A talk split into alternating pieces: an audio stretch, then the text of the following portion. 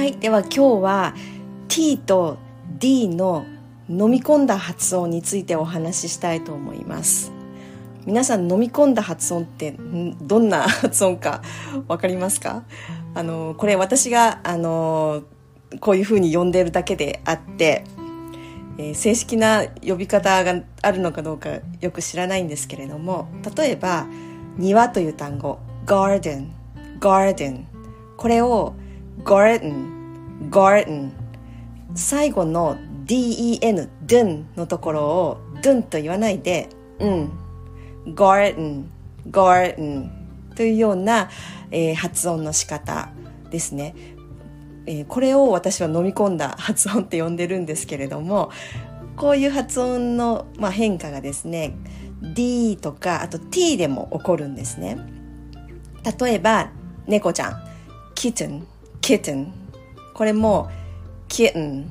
kitten というふうに、えー、読むことがあります。はい、これこの読み方なんですけれどもこの発音の仕方なんですけれども私はあの中学校の英会話教室で習い習いました。その時の先生がガーデンのガーデンのデンとかキットンのトゥンですね。これは発音しないでこう飲み込むのがかっこいいと。最近の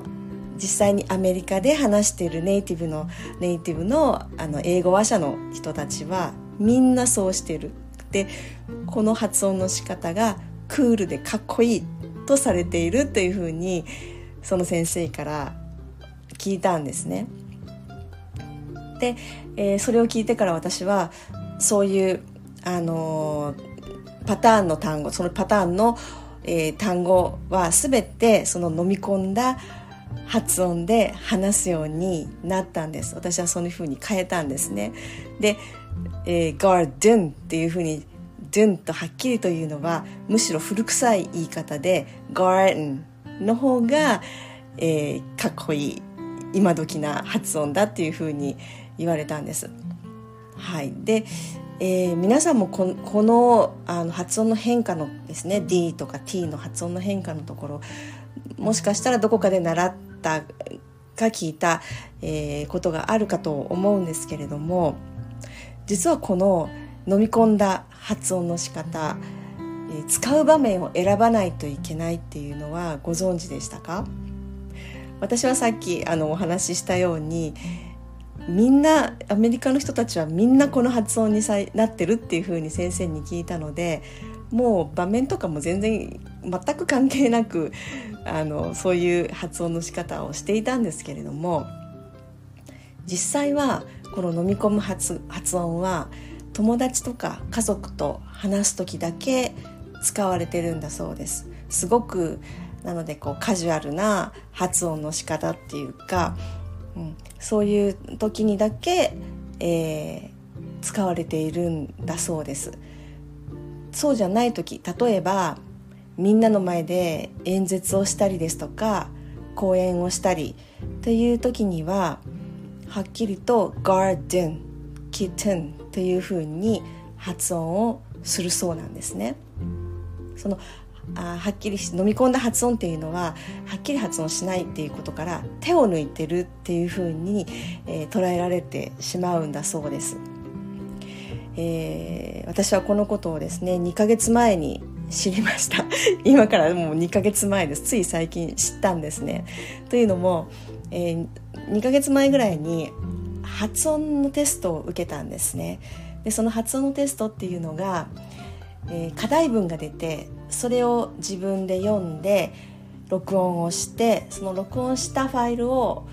えー、送って採点をしてもらうというやり方のテストだったんですけれども、まあ、課題文が出ているので私も何回も練習をしてそれを、えー、英語の、えー、ネイティブの先生にあの2人に聞いていただいてどうですか？っていうふうに聞いてもらったんですねそしたら2人ともが同じところで同じアドバイスを返してこられてその飲み込んだ発音これはちょっとやめてちゃんと「ドゥン」というふうにはっきりと出した方がいいっていうふうに言われたんです。というのもテストっていうのがあのそういう友達との話ではないですよね。手を抜いたっていうようなレイジーな印象を与えないように手を抜かないで発音してそれをえ、え、評価してもらう判定してもらう方がいいということで、え、そこの発音は、え、飲み込まないではっきりと音を出して言った方がいいというふうにおっしゃいました。はい、ですのであのうん、あのもしこういう飲み込んだ発音が癖になっている人ですよねそういうのがあのもうついついそれで話してしまうというような、えー、方特にこうそれを使うシチュエーションを、えー、ちょっと気をつけられた方が印象が良くなるんじゃないかなと思います。はいでは、えー、今日はこの辺で終わりにしたいと思います。また次でも、えー、英語に関するエピソードを何かお話ししたいと思います。では今日は、えー、お聴きいただいてありがとうございました。